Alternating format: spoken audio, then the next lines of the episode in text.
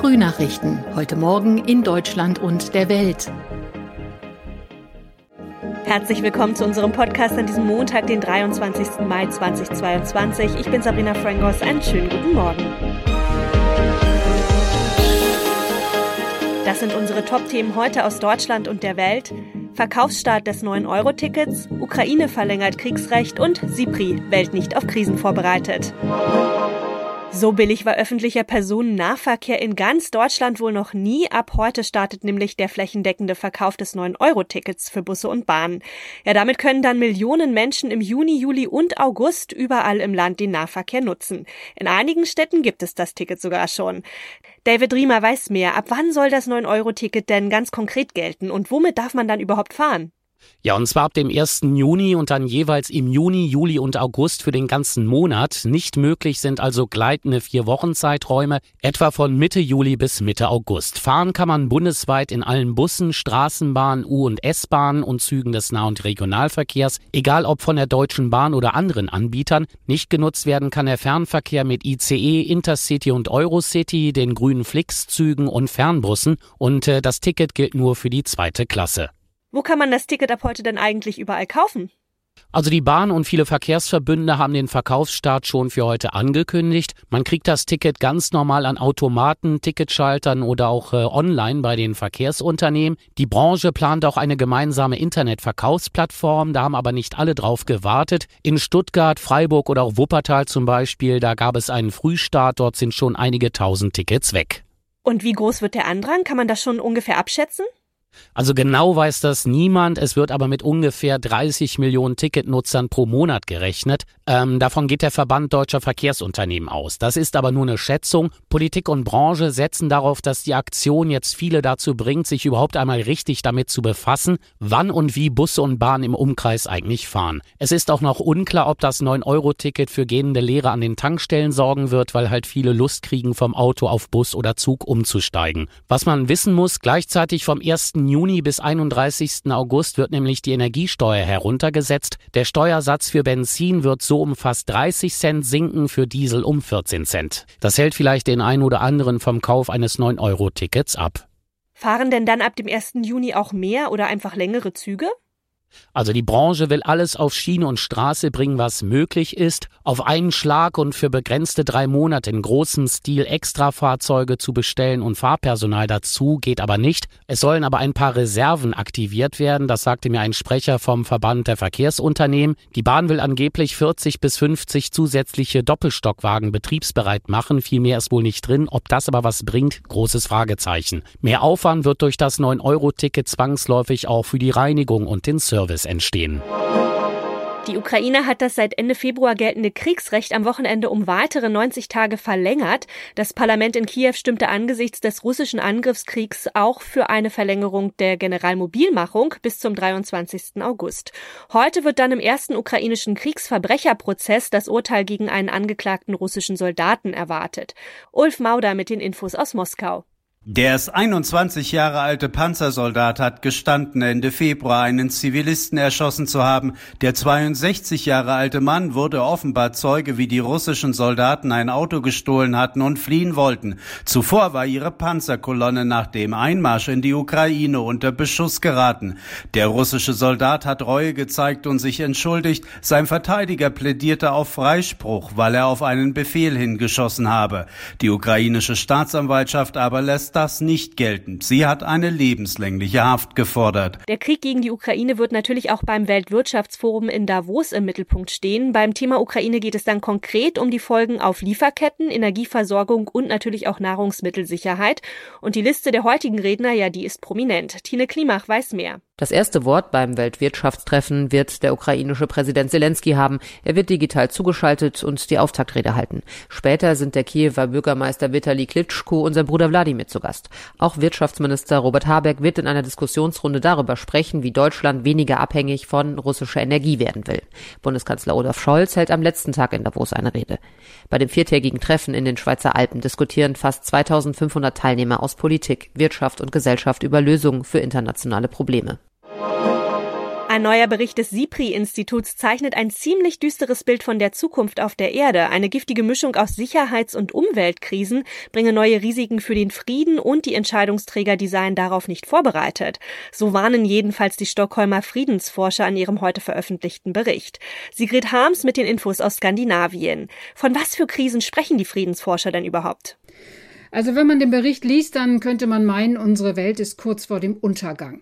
Erst einmal werden wir Menschen immer kriegerischer. Der russische Angriff auf die Ukraine ist ja nur ein Beispiel dafür. Insgesamt hat sich die Zahl der bewaffneten Konflikte und ihrer Opfer innerhalb von zehn Jahren verdoppelt.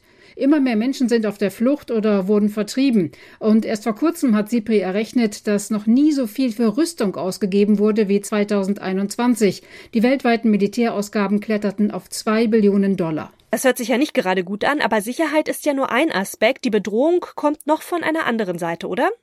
Ja, denn mit unserer Natur gehen wir auch nicht gut um. Ein Viertel aller Tierarten ist vom Aussterben bedroht und es gibt immer weniger Insekten, die Pflanzen bestäuben können. Gleichzeitig gibt es wegen des Klimawandels immer mehr extreme Wetterereignisse wie Überschwemmungen oder schwere Stürme.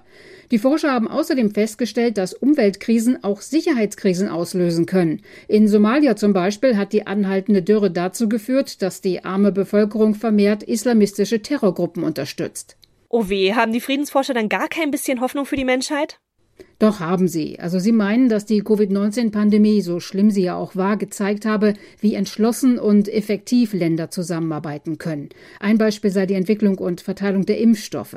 Leider sei es aber so, dass viele politische Führer nicht mehrere Krisen auf einmal bewältigen könnten. Nun haben wir Krieg in Europa und andere Probleme geraten schnell aus dem Fokus und das sei nicht gut.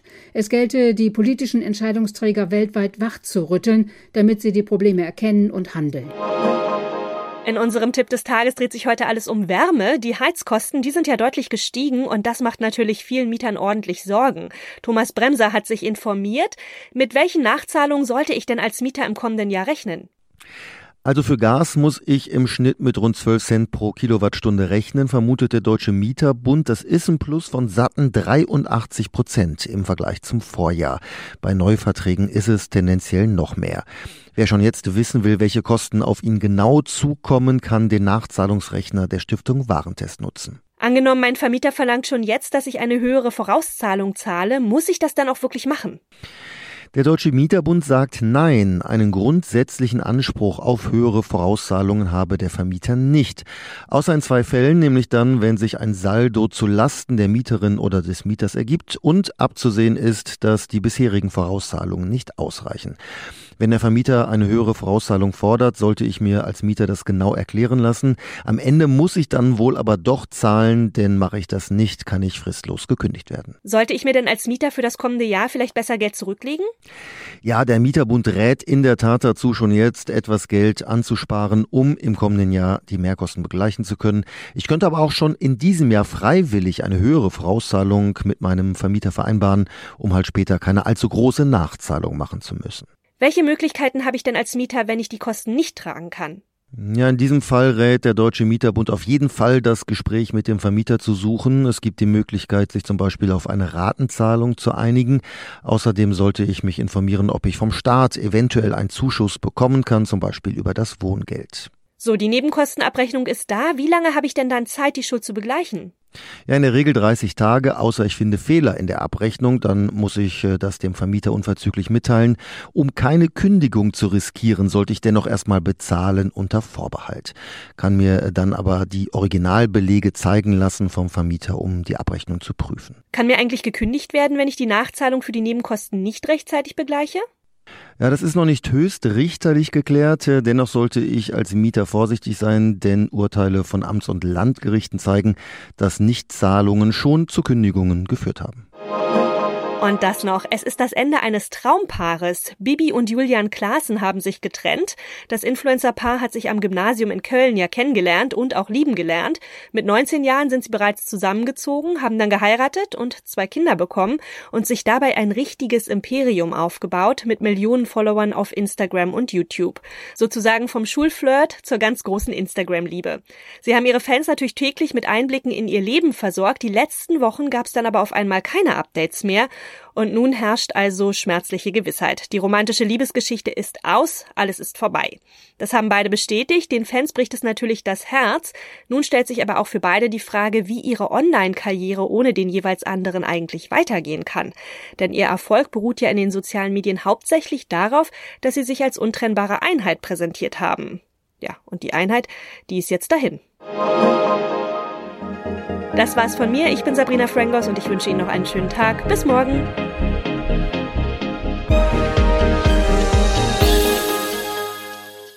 Das waren die Frühnachrichten. Mehr Infos und unsere lokalen Top-Themen auf aachenerzeitung.de und aachenernachrichten.de.